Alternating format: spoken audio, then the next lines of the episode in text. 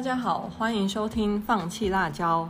放弃辣椒是一对台湾姐妹分享东南亚的个人经验，在这里你会听到关于东南亚交换留学以及第一手的外派工作经验分享。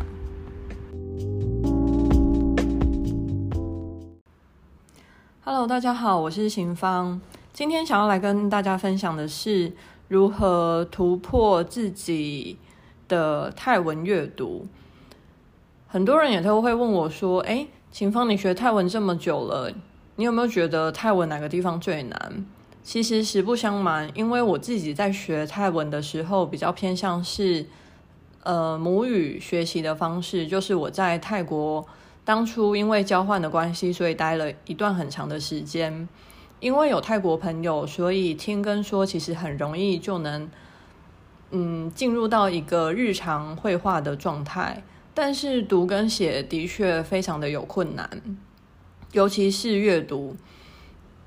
如果你已经有学过泰文，你应该可以懂那种为什么泰文不像英文或者是中文，它可以很好的判读这个字的段落是什么。因为泰文除了它的字母很像毛毛虫之外，它所有的单字都是连在一起的。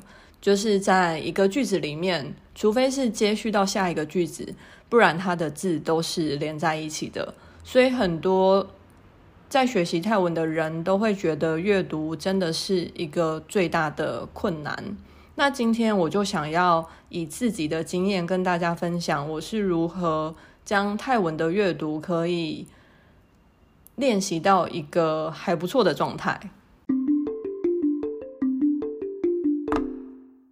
对于泰文阅读的第一个建议是，把自己当做小学生，从最基础的图文书开始。我还记得我的第一本书就是泰国插画家所出的图文书，在这本图文书里面，插画家用非常简单生活化的句子去描述每一个图他想要表达的意思，大部分都是对于生活比较积极乐观的想法。而这些字也是我一开始在学泰文很常会在课本上出现的字。从每天阅读四五页开始，让自己熟悉泰文的字母。我觉得一开始这样的学习既不会太累，也不会打击到自己的自信心。所以我的第一个建议是，你不需要去买一本真的很认真的泰文书，你反而是可以去选择。小学生或者是小朋友他们看的图文书。那关于泰文阅读的第二个小建议是，你可以选择生活化的散文书开始阅读，而不是小说。为什么会推荐散文书而不是小说呢？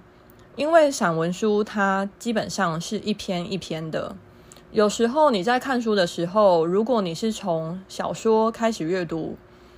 你会觉得这样子的书好像永无止境。如果你不小心放下来，过了两三天没阅读的话，你会觉得很难追上原本的进度，或者是原本的语感不见了，你就不想要再继续阅读了。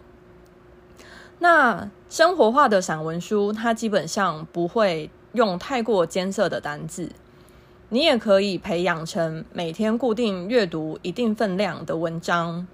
那在初期培养泰文阅读能力的时候，会是一个非常刚好，以及你可以选择你要的速度。我的第三个建议是，如果一个句子七分懂，那你就不需要一直停下来查单字。这个建议是建立在这个句子你已经懂了七分的状态下。如果你的句子只有三分懂，那我想你还是是必须要停下来查单字，不然你是没有办法阅读完整篇文章的。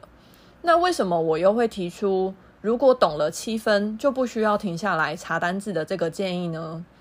因为其实当你的阅读能力逐渐提升之后，我反而会建议你先读完整篇文章。那你理解了之后，同时逼迫自己阅读完一整篇文章的时候。它会有效的帮助你的阅读速度，提升你的阅读速度。而不是一直纠结于在啊这个字不懂，我要停下来查啊这个字不懂，我要停下来查。这样子其实你没办法很快的去练习你的阅读速度。那如果你阅读完整篇文章，再回来针对你不懂的单字去做查询的话，其实你能有效的提升你的阅读能力，同时再根据你不懂的单字再去增加加强就好了。我的第四个建议是。与朋友组成读书会，互相教学单字。我在学习泰文的时候，也有曾经与朋友组成读书会。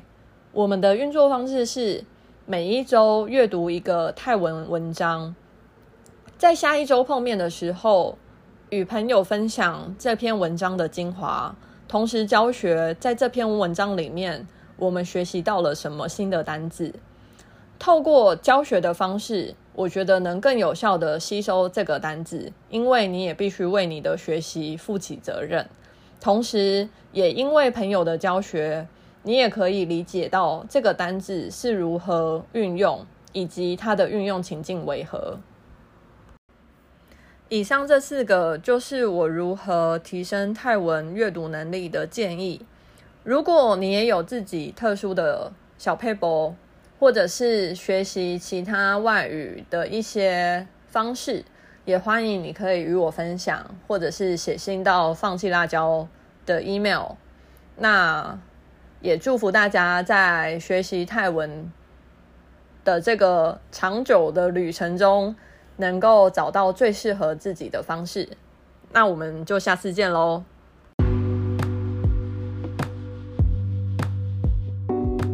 如果你喜欢放弃辣椒这一集的分享，欢迎订阅我们的频道，也可以写信或透过 IG 分享你的听后感想哦。